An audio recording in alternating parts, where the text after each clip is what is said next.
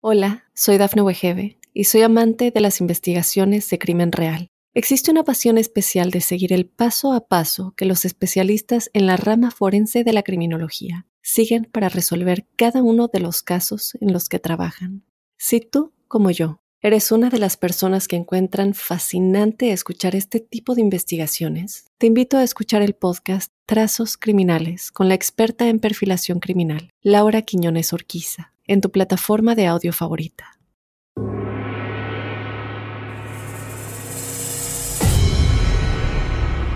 De niño, Charles Eng fue descrito como un alborotador solitario e introvertido, expulsado de numerosas escuelas.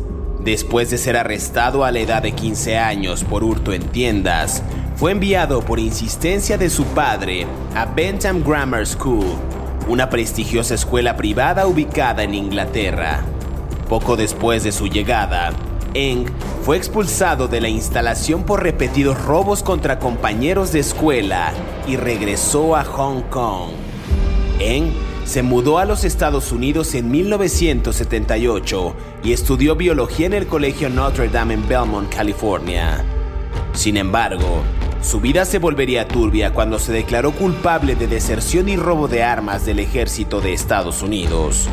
Fue puesto en libertad condicional debido a su admisión de culpabilidad y dado de baja deshonrosamente del ejército en 1984, después de pasar 18 meses en la prisión militar de Fort Leavenworth. A partir de ahí, este asesino serial de origen chino se convertiría en culpable de numerosos crímenes en Estados Unidos en los años 80, sospechoso de violar, torturar y matar entre 11 y 25 víctimas, junto con su cómplice Leonard Lake en el condado de Calaveras, en California. ¿Estás listo para conocer su historia? No tengas miedo, que ya empezó Crímenes de Terror.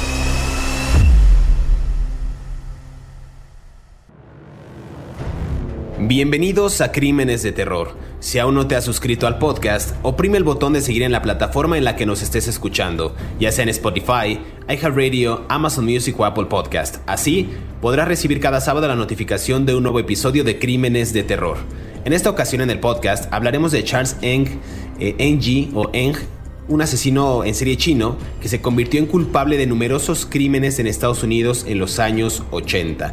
Es sospechoso de violar, torturar y matar entre 11 y 25 víctimas junto con su cómplice Leonard Lake en el condado de Calaveras en California. Después de su arresto en 1985 en Canadá por robo y posesión de armas, después de una larga disputa legal entre Canadá y los Estados Unidos, Eng o Ng fue extraditado a California, juzgado y condenado a muerte como responsable de al menos 11 asesinatos confirmados. Un caso realmente interesante que analizaremos el día de hoy, pero para entrar en detalle y comenzar a hablar de este asesino, quiero darle la más cordial bienvenida a mi colega David Orantes, quien semana a semana nos brinda detalles puntuales de estos asesinos seriales. ¿Qué tal David? ¿Cómo estás? Hola José Luis, ¿cómo estás?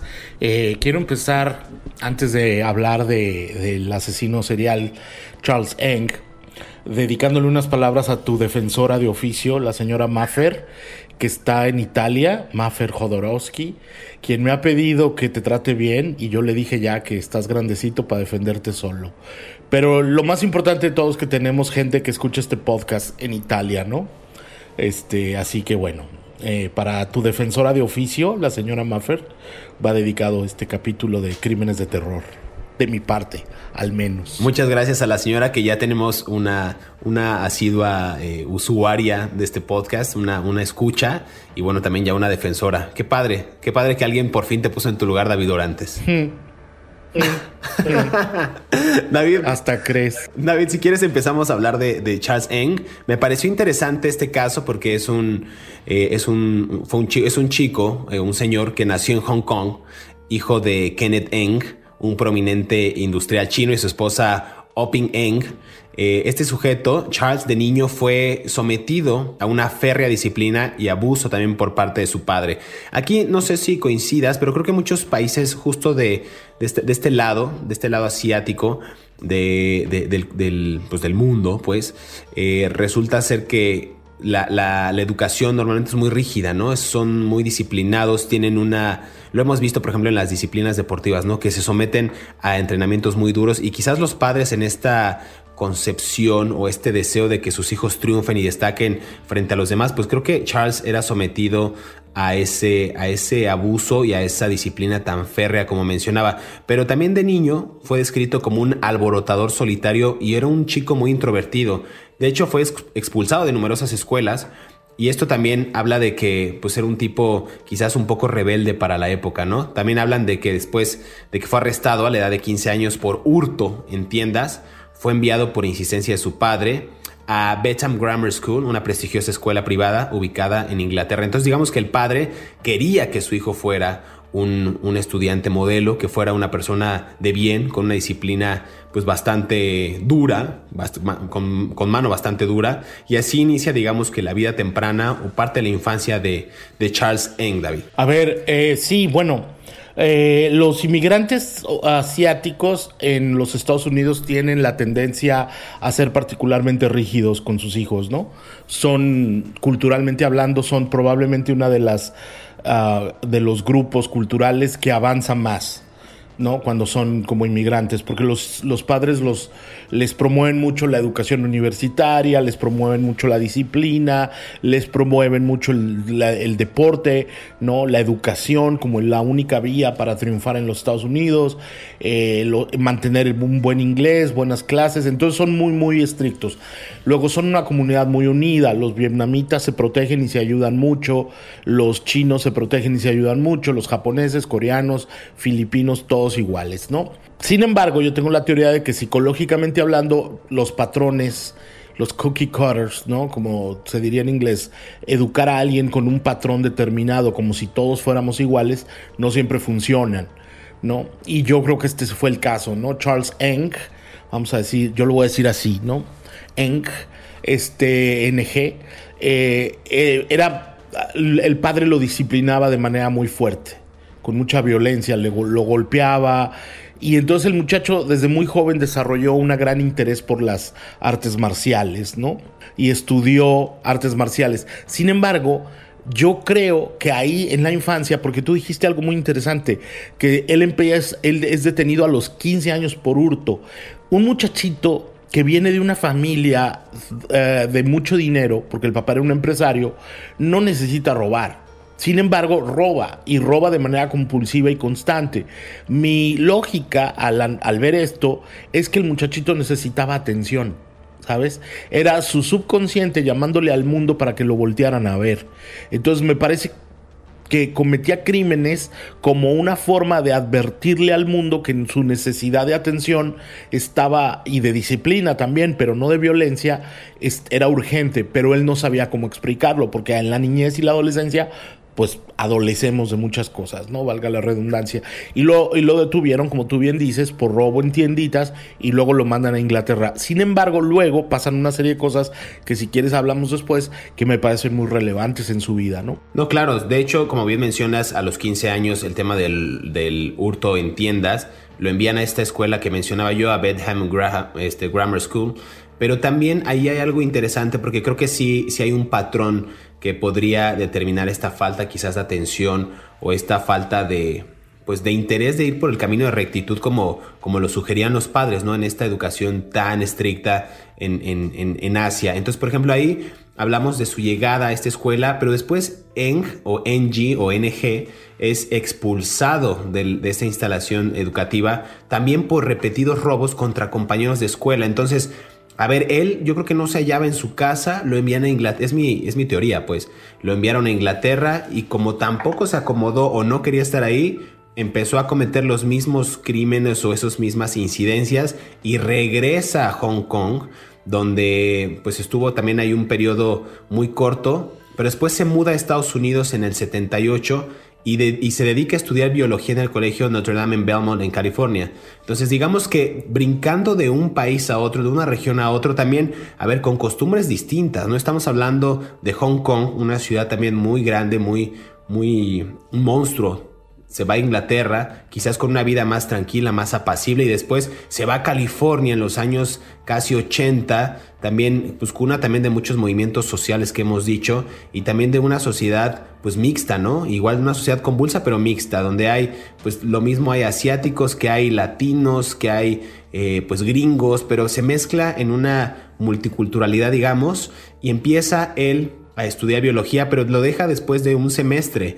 Sea, nada más entró y estuvo un semestre en esa escuela y ahí conoce quizás a la persona que va a marcar su rumbo en la actividad criminal que de la que hablaremos posteriormente, pero conoce a Leonard Lake, una persona ahí que va, van a escuchar mucho en este podcast porque tuvo, pues digamos, una complicidad bastante cercana. Eh, poco tiempo después se involucra él, dicen por aquí los archivos, en una pelea y para evitar ser procesado, este Charles Ng se alista al ejército en el cuerpo de Marines. Entonces estamos viendo una, pues realmente unos, unos saltos o sobresaltos muy grandes en su vida, ¿no? Está en Hong Kong, se va a Inglaterra, regresa a Hong Kong, se va a California, sigue con los hurtos, después se alista al ejército.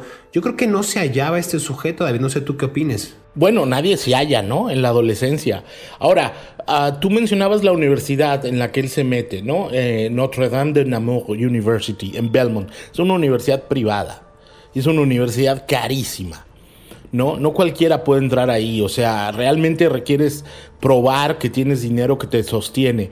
Y él, por supuesto, era una universidad con una exigencia académica muy grande que no creo que él podía sostener, precisamente por su rebeldía. Y luego miente. Luego miente y se mete al, cuerpo de Marines, ¿no? United States Marine Corps.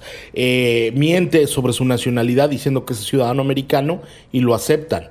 Y, bueno, luego se mete ahí en el 1980, pero si quieres después hablamos de eso y de su relación con Lake. E, es interesante lo que mencionas porque eh, justo en el 79 se convierte en un marine y él dice tal cual que fue gracias a la ayuda, eso lo declaró él, a un sargento reclutador corrupto y documentos falsos que justo lo certificaban con su nacionalidad como ciudadano estadounidense. Eso también hablaba quizás no solamente del, insisto, del, tema de la criminalidad, de, que estaba muy, muy avesado la delincuencia, sino también habla quizás del poder adquisitivo que tenía para poder pagarle quizás a un sargento y que ese sargento diera por alto o diera por hecho que este Charles era estadounidense y lo dejara pasar y pues eh, inscribirse al cuerpo de Marines en Estados Unidos. Interesante el caso, David. Si quieres, vamos a escuchar esta cápsula que preparamos eh, para ustedes y regresamos para conversar acerca de Charles Ng aquí en Crímenes de Terror.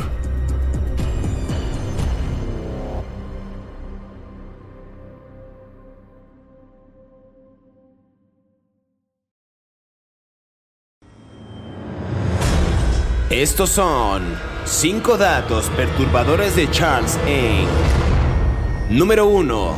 En 1979, Charles Ng se convirtió en un Marine gracias a la ayuda de un sargento reclutador corrupto y documentos falsos que certificaban su nacionalidad como ciudadano estadounidense. Después de menos de un año de servicio real, fue arrestado por la policía militar por robar armas automáticas en la base militar Kanawai Bay, en Hawái. Número 2. A menudo, el abuso fue filmado con una cámara y en algunos casos, incluso los familiares de las víctimas fueron obligados a presenciar la violencia antes de ser asesinados. Otras víctimas conocidas fueron compañeros de trabajo de Eng, familiares, amigos e inclusive dos hombres homosexuales. Número 3. El psiquiatra Stuart Gresham testificó en el juicio de Eng y dijo que sufría trastornos de personalidad, pero admitió que no había visto las imágenes en las que participó en los crímenes, los videos. El psicólogo Abraham Neighbor estuvo de acuerdo con el diagnóstico del Dr. Gresham y propuso a la corte la hipótesis que formuló que el comportamiento criminal de Eng, documentado en los videos, debía interpretarse como un intento de emular y complacer a Leonard Lake, la figura dominante en la pareja. Número 4. En la casa donde asesinaban Charles Eng y su cómplice, la policía encontró alrededor de 18 kilogramos de fragmentos de huesos humanos quemados y aplastados, correspondientes a un mínimo de 11 cuerpos. También encontraron un mapa del tesoro escrito a mano, lo que les llevó a descubrir dos latas de gasolina una que contenía documentos y otra que contenía tarjetas de identidad de varias víctimas, lo que sugiere que el número total de personas asesinadas podría ser superior a 25. Número 5. El caso penal contra Eng costó al estado de California millones de dólares. En ese momento, era el juicio más caro en la historia de California. Charles Eng actualmente está a la espera de su ejecución en el corredor de la muerte en la prisión de San Quintín, en California. Sigue escuchando la historia de este asesino aquí en Crímenes de Terror. Regresamos a Crímenes de Terror, estamos conversando acerca de Charles Ng, un ciudadano de Hong Kong que ha tenido o que tuvo más bien sobresaltos en su vida. Ya mencionábamos que desde muy pequeño, a los 15 años de edad, fue em, eh, arrestado pues por hurtos en su país y vemos que en su andar cometía pues toda clase de, desfachateces en la escuela, igual lo hizo cuando fue trasladado a Inglaterra, regresa a Hong Kong, después se va a Estados Unidos, a California, y ahí es cuando sigue cometiendo sus hurtos y al final como para salir bien librado de este colegio de Notre Dame en Belmont, en California, pues decide dejarlo después de un semestre y se alista al ejército del cuerpo de Marines en Estados Unidos, pero con la ayuda de un sargento reclutador corrupto, documentos falsos, ya decía yo, que certificaban su nacionalidad como ciudadano estadounidense. Un caso interesante, ver cómo un, sujeto quizás, no sé si por la falta de atención y también pues con este dinero de sobra, podríamos decirlo, comete algunos, algunos actos pues fuera de la ley, David. Ambajes. Ambajes. Estoy esperando que digas ambajes y no lo dices. bueno, este, fíjate que cuando él se mete al el cuerpo de marines eh, de los Estados Unidos es una fuerza del ejército muy, muy, es una rama del ejército muy exigente. Se, se, les demanda a todos los reclutas tener un acondicionamiento físico brutal. O sea, los levantan a las 4 de la mañana y no paran de hacer ejercicio hasta las 8 de la mañana y luego tienen instrucción militar y luego tienen instrucción ideológica, por así decirlo, y luego otra vez comen y luego otra vez a, la, a correr como locos, a brincar bardas, disparan y bueno, muchas cosas. Eh, es realmente sorprendente que un muchacho con ese historial, aunque él tenía aptitudes físicas, haya logrado pasar por los registros del, de los Marine Corps. Pero como tú bien dices, este poderoso caballero es don dinero, ¿no? Como dice el viejo refrán español. Entonces, eh, pues corrompió a un sargento de reclutamiento y pudo entrar al ejército, lo cual también tendría el ejército que hacer un mea culpa sobre sus procesos de reclutamiento. Pero bueno, esa es otra cosa. A él lo, lo mandan, después de su entrenamiento básico, lo mandan a la base de Hawái, a Kanohea, Kanohea, um, Hawái, Kanohea Bay. Es un lugar muy bonito, por cierto y él roba armas ahí. En la armería del ejército se roba 110, 11 mil dólares en armas de la armería del ejército y lo detienen y le hacen corte marcial y lo condenan a 14 años de cárcel. Sin embargo, él, de alguna manera que todavía no me queda muy claro, cuando estaba en una prisión militar, se escapa y se va para California. O sea, ¿Tú no crees? Yo pienso que corrompió a algún guardia. Porque tú no te escapas de una prisión militar en Hawái, que está rodeado de aguas, la última vez que yo vi un mapa, y llegas a California. O sea, no es como que te subes en un carro y te escapas, pues no, por Tennessee. O sea, tienes que salir por un aeropuerto, te checan la licencia de manejo, este, o, o tienes que pagarle un barco carguero para que te lleven a California. O sea, lo que quieras y gustes, pero no, y, que, y la, la, las aduanas te revisan. O sea, hasta donde yo sé, Hawái está lleno de agua alrededor. Es muy complicado para mí entender cómo un soldado que tiene una condena de 14 años se escapa de una prisión militar en Hawái. O sea, absurdo. Pero bueno, y llegó, y llegó a California, donde se reencontró con Lake quien era un loner, un solitario que vivía en las montañas. Y bueno, ya pasaron los ambajes, como no lo quieres decir, lo voy a decir yo, pasaron los ambajes terribles que, luego vamos, de los que vamos a hablar. ¿no? Interesante, eso me parece muy, lo que te decía yo, debió de haber tenido mucho dinero y también eh, saber a quién corromper para poder escapar de la isla. Eso me parece a mí interesantísimo. Escapa de prisión en 1980, ya decías tú, regresa a California, se reúne en el 82 con Lake de hecho, las autoridades eh, registraron la casa que compartían, eh, me parece que es Ukia, Okia, y encontraron grandes cantidades de armas y explosivos ilegales, o sea, bueno, de uso exclusivo del ejército. Me parece que Lake fue puesto en libertad bajo fianza, se entregó, digamos que al lugar y recorrió los Estados Unidos escondido con varios alias. En el caso de NG o NG o Eng, regresó a la custodia militar y se declaró culpable de deserción y robo de armas. Él también fue puesto en libertad condicional debido a que se declaró culpable, pero fue dado de baja deshonrosamente del ejército en el 84 después de pasar 18 meses en la prisión militar de Fort Leavenworth eh, en Estados Unidos. Entonces digamos que de alguna manera cumplió, entre comillas, con su condena, 18 meses, equivalente a un año y medio. Y lo, lo, ahora sí que lo fueron, como decimos en México, del ejército de Estados Unidos. A ver, después de su liberación, tú dices algo muy interesante, que contacta a Lake, quien había alquilado una cabaña cerca de, me parece que es Bill y lo invita a unirse con él. Entonces yo creo que a partir de ahí también se gesta lo que, lo que haría él, los crímenes que cometería después de una forma atroz. Quizás también de los asesinos que hemos hablado en Crímenes de Terror, que, que más ha tenido como este tino, como esta como esta hazaña de, acabar con las víctimas, pues de las maneras más brutales, David. Sí, a ver, es que pasaron otras cosas. En 1982, eh, la Policía Federal, los US Marshals, que son los que buscan fugitivos peligrosos, lo detienen porque hacen un allanamiento en la casa que tenía Lake. Lo andaban buscando, acuérdate que él era un fugitivo. Lo andaban buscando y, en cerca de Ukiah, California. Eh, y él y los detienen por posesión de armas y tenían un montón y explosivos. Eh, los, los condenan, los llevan a la cárcel y luego eh, él, es, es, que es como un poco complejo, él, él acepta su culpabilidad por el cargo previo de deserción, porque aunque estaba en la cárcel en Hawái, era un, era un soldado, entonces era un desertor cuando se escapa, eh, porque no cumple con honor su condena, entonces lo condenan a una prisión, le dan 14 meses creo, en una prisión de Fort Lowermont, en Kansas, en una base militar de Kansas, en, ah, en, las barracas disciplinarias, se llaman, que es una cárcel, pues, ¿no? Militar. Y él acepta 18 meses o algo así de, de prisión a cambio de que luego lo liberen. Ahora, hay algo aquí que a mí me llama muchísimo la atención. ¿Por qué Charles Eng, que no era un ciudadano americano, que mintió para hacerse del ejército de los Estados Unidos, que lo detienen en custodia federal, que lo roba armas, que tenía explosivos con Lake, cuando sale de la cárcel en Kansas en 1984 no lo deporta el Servicio de Inmigración de los Estados Unidos?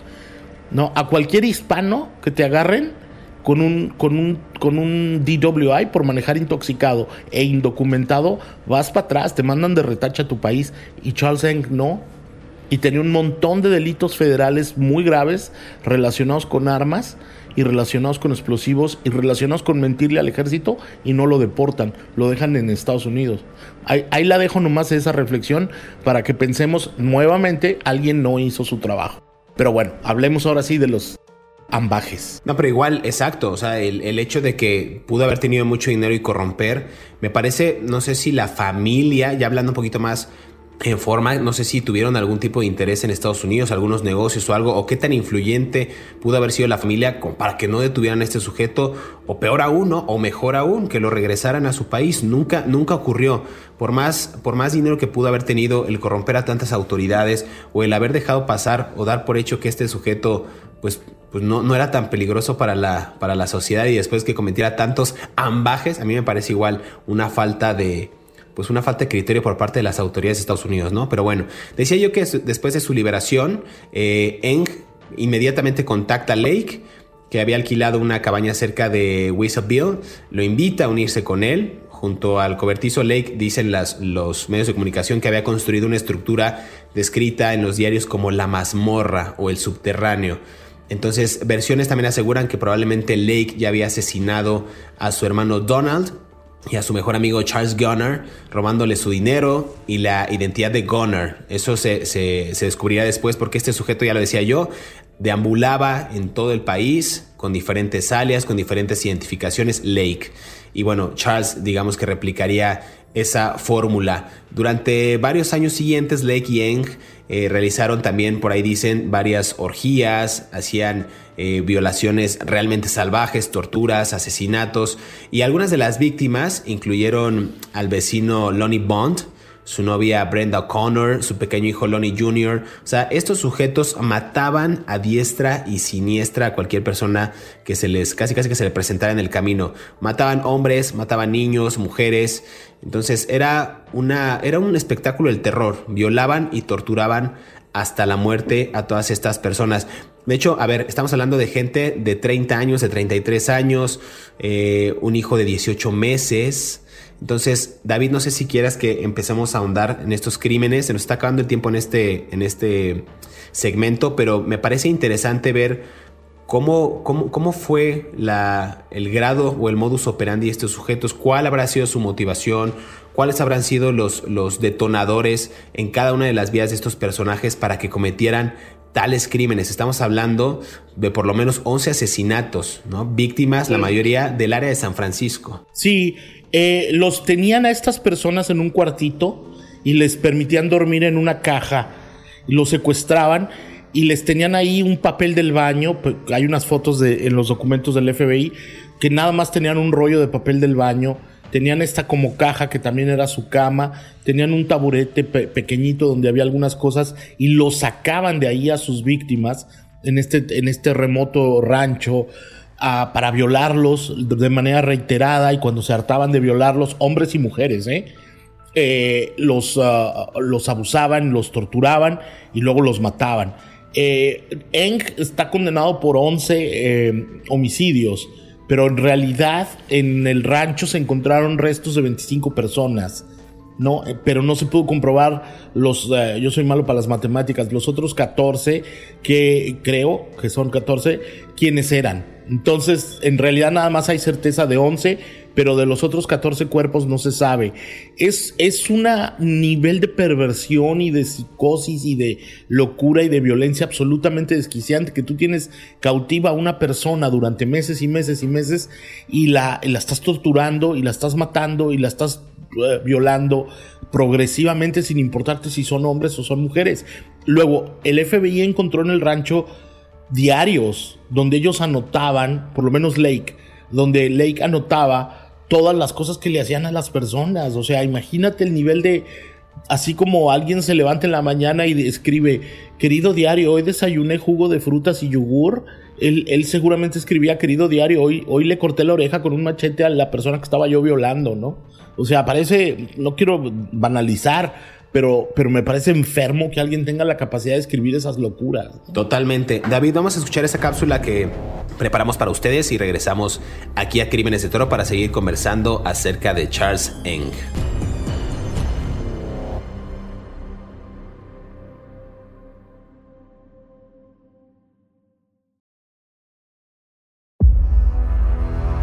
Cuatro guardias de la prisión, dos alguaciles adjuntos, el bibliotecario de la cárcel y un consejero declararon que Eng era un prisionero modelo.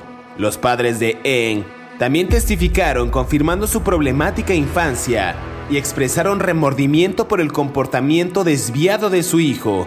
Sin embargo, eso no lo libró de la prisión. Sigue escuchando la historia de Charles Eng aquí en Crímenes de Terror.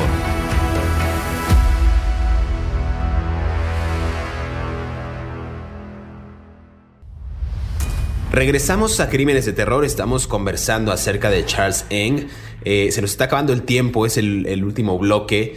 Y David, hablamos justo del grado de perversidad de este sujeto y de su cómplice Lake y de muchas de las víctimas conocidas, eh, al menos 11 asesinatos de los cuales fue culpado Charles Eng, pero hablamos, como decías tú, de casi 25 cuerpos que fueron hallados en este rancho. La mayoría eran residentes del área de San Francisco. Y rápidamente estamos hablando, por ejemplo, de Harvey Dobbs, de 30 años, residente de San Francisco, que desapareció el 25 de julio del 84. De Deborah Dobbs, que era esposa de Harvey, tres años mayor, que desapareció el mismo día. Eh, Sean Dobbs, hijo de 18 meses de esta pareja, que todos desaparecieron en, ese mismo, en esa misma fecha. Estamos hablando papá, mamá e hijo. Estos sujetos enfermos no, no, nunca, o sea, no, no, escatimaron y no pensaban en, en la víctima. Ellos querían simplemente asesinar. Ningún asesino serial de los que hemos hablado tiene un grado de conciencia para saber escoger a sus víctimas. Quizás tengan patrones que, que lo repiten, digamos, de manera constante para, para, ultimar a sus víctimas, pero nunca es pensado y no se tientan evidentemente el corazón para cometer esta clase de crímenes. Por ahí hay otras víctimas, David, de 23 años, de 35, inclusive Michael Carroll, que era un compañero de celda de Eng en la prisión militar de Fort Leavenworth en Kansas. Es decir, ellos mataron a quienes pudieron y a quienes se les presentaban en el camino. A ver, sí, ellos atraían a personas que necesitaban trabajo y les decían que les iban a dar trabajo. Luego, a los hombres, Lake ah, les robaba su identidad y decía que él era eh, Lake y cobraban el derecho de desempleo, tarjetas de seguro, compraban cosas, ¿no? Con, con, el nombre del muerto. Los tenían cautivos, o sea, imagínate, tenían cautivos a Harvey, a Débora y a su bebé por meses, un bebé de 18 meses. ¿Sabes qué hacían? Eh, Lake y, Eng se videogrababan uno al otro violando y torturando a las víctimas, para luego lo veían juntos. No, ah, mira, como qué divertido, tú le hiciste esto a esta mujer, tú le hiciste esto a este hombre. O sea, tenían dos cuartos, tenían el cuarto de la tortura, el Miranda Room, y tenían el, el cuarto donde tenían cautivas a sus víctimas. ¿Qué nivel de enfermedad? tienes que tener en la cabeza para llegar a esas bestialidades, ¿no? Yo sé que hay gente que le gusta grabarse teniendo relaciones, pero grabarse teniendo cometiendo asesinatos, o sea, ya estamos muy desquiciados, hermano, que caiga el meteorito y nos lleve a todos, la verdad, ¿no? O sea, esto, este tipo de crímenes a mí me dejan sin esperanza en la humanidad, te lo digo de verdad. Pues, es que imagínate, bien dices tú, ¿no? Cada quien podría tener sus, sus, sus filias o sus fobias, pero el grado de perversión de, de, grabarte y no sé si estos videos en algún momento eran compartidos con alguien más o solamente eran de consumo interno. A mí me parecen aterradores saber que en ese video, imagínate las autoridades cuando encontraron este tipo de videos y vieron que estos sujetos se divertían como chamacos eh, asesinando personas. A mí me parece aterrador. O sea, estos sí son verdaderos crímenes de terror. David, la caída de Eng el 2 de junio del 85, eh, trabajadores de un aserradero en el sur de San Francisco llaman a la policía para denunciar un robo singular. Eh, esa es la caída de este sujeto, de Charles, un hombre de origen oriental, decían ellos, había salido del almacén robando un tornillo de banco, lo, lo colocó en el maletero de un Honda, estacionó cerca de, ese lugar y luego huyó a pie antes de que pudieran detenerlo. El coche todavía estaba ahí y era de nada más y nada menos que de Lake. Entonces era este tipo de robos. Yo creo que mucho de lo que sucedió de la caída de estos dos personajes fue debido a la cleptomanía de Eng, ¿no? estas ganas de estar robando todo el tiempo. No sé si por esa maña que adquirió desde muy pequeño, pero pues era realmente un sujeto que no podía dejar de robar. Y justo ahí es cuando los oficiales de policía se dieron cuenta de que Lake no se parecía nada en la foto de su licencia. Ya habíamos dicho que él ocupaba identificaciones falsas y, se hacía pasar por otros personajes robando sus identidades. Y digamos que eso fue como parte de la caída de, de este sujeto. ¿Quieres agregar algo, David? Sí, es que él escapa. Después del robo, él escapa y escapa en un auto.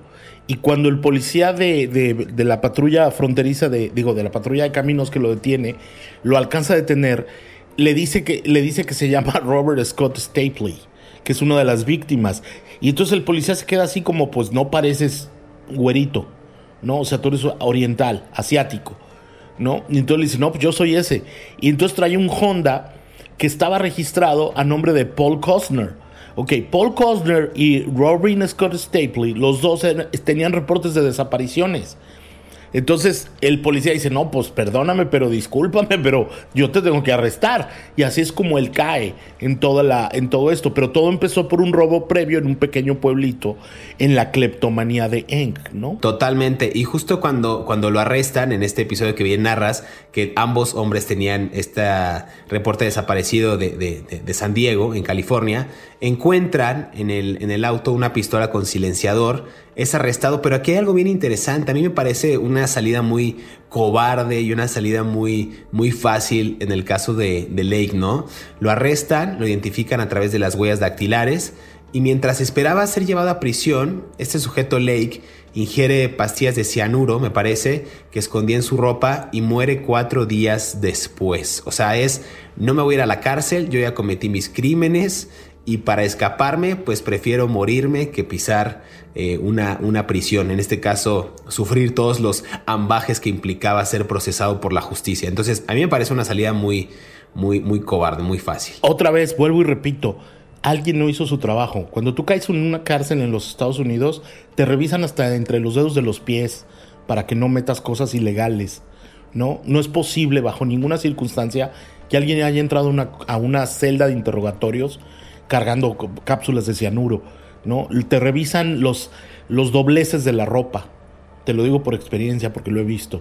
Te, hacen que te sientes desnudo, volteando hacia atrás y te, que te abras los glúteos y los oficiales te revisan con una linterna para que no metas contrabando por el ano. O sea, no es posible que alguien no haya hecho su trabajo y no tengamos un juicio en contra de este señor Lake porque un tarado policía no hizo su trabajo para revisarlo correctamente y que me disculpen los tarados policías. No, totalmente, totalmente de acuerdo. A ver, Después de que revisan el auto que mencionabas tú que estaba a nombre de otra persona, a nombre de, Bond, y justo la, la, camioneta y la identificación a, a, nombre de Stapley de Bond, también descubren esta mazmorra de la que hablaban los medios de comunicación, que era un sitio de entierro improvisado, así lo dijeron, y encontraron alrededor, a ver, de 18 kilogramos de fragmentos de huesos humanos quemados y aplastados, correspondiente a un mínimo de 11 cuerpos. Después se sabría que eran más de 25, eh, porque también encontraron, decían las autoridades,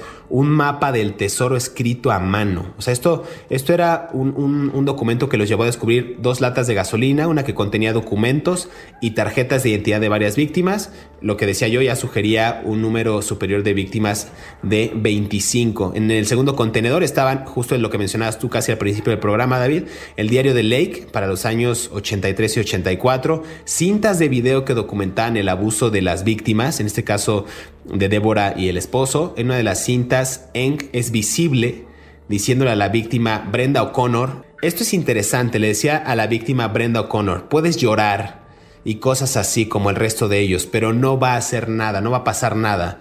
Nosotros somos fríos, por así decirlo, le decía a, esta, a, esta, a esta chica. Sí, lo que pasa es que cuando ellos se grababan el uno al otro, ellos les decían a las víctimas que aceptaran las consecuencias de lo que estaban a punto de que no, que no, que no lo forzaran más, ¿no?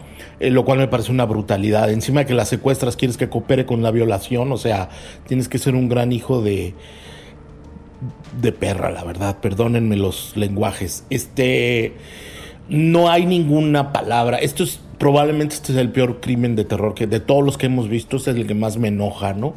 Por la vulnerabilidad con que además ellos pensaban que debían actuar, ¿no? O sea, te voy a violar, te voy a matar y encima te voy a grabar y te voy a pedir que cooperes. O sea, absurdo totalmente, ¿no?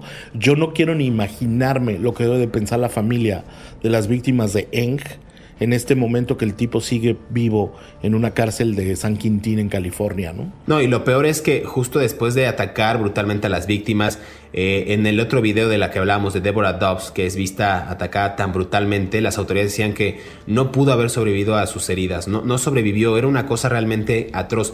Obviamente no tenemos conocimiento de los, de los videos ni qué ocurrió, pero solamente el tema de la narración y de los testimonios de las propias autoridades te hace creer que estos fueron realmente crímenes de terror. esto sí fue aterrador, esto fue bastante perturbador. Y sin embargo, este sujeto huye a Calgary, en Alberta, en Canadá, donde vivía su hermana, estamos hablando de Charles Eng,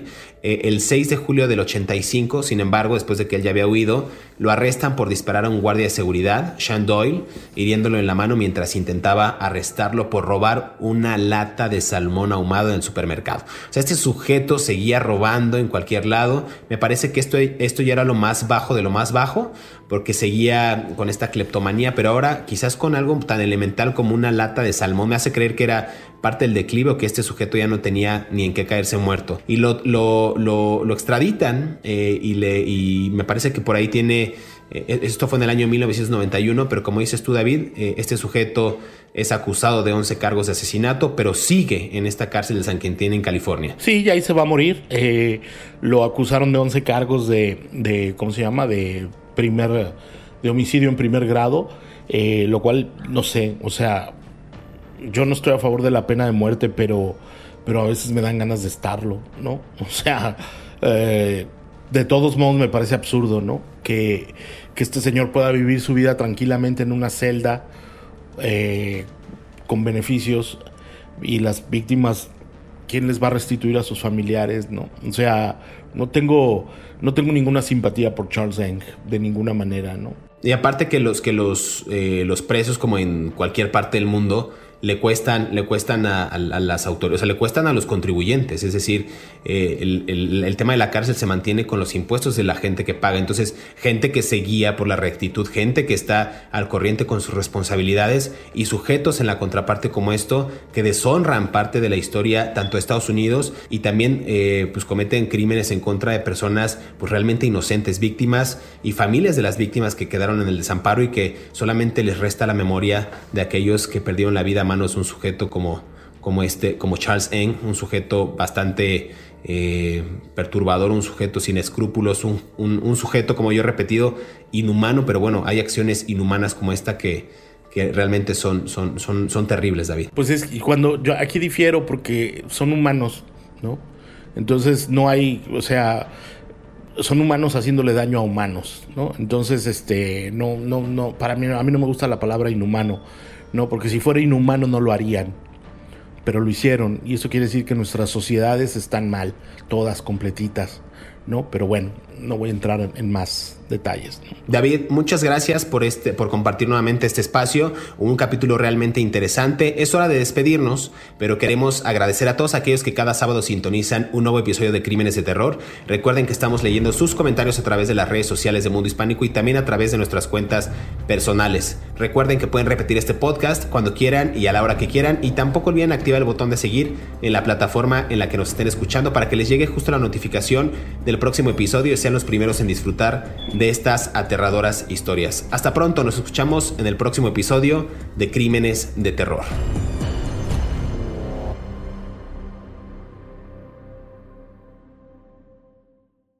Hola, soy Dafne Wegebe y soy amante de las investigaciones de crimen real. Existe una pasión especial de seguir el paso a paso que los especialistas en la rama forense de la criminología siguen para resolver cada uno de los casos en los que trabajan. Si tú, como yo, ¿Eres una de las personas que encuentran fascinante escuchar este tipo de investigaciones? Te invito a escuchar el podcast Trazos Criminales con la experta en perfilación criminal, Laura Quiñones Orquiza, en tu plataforma de audio favorita.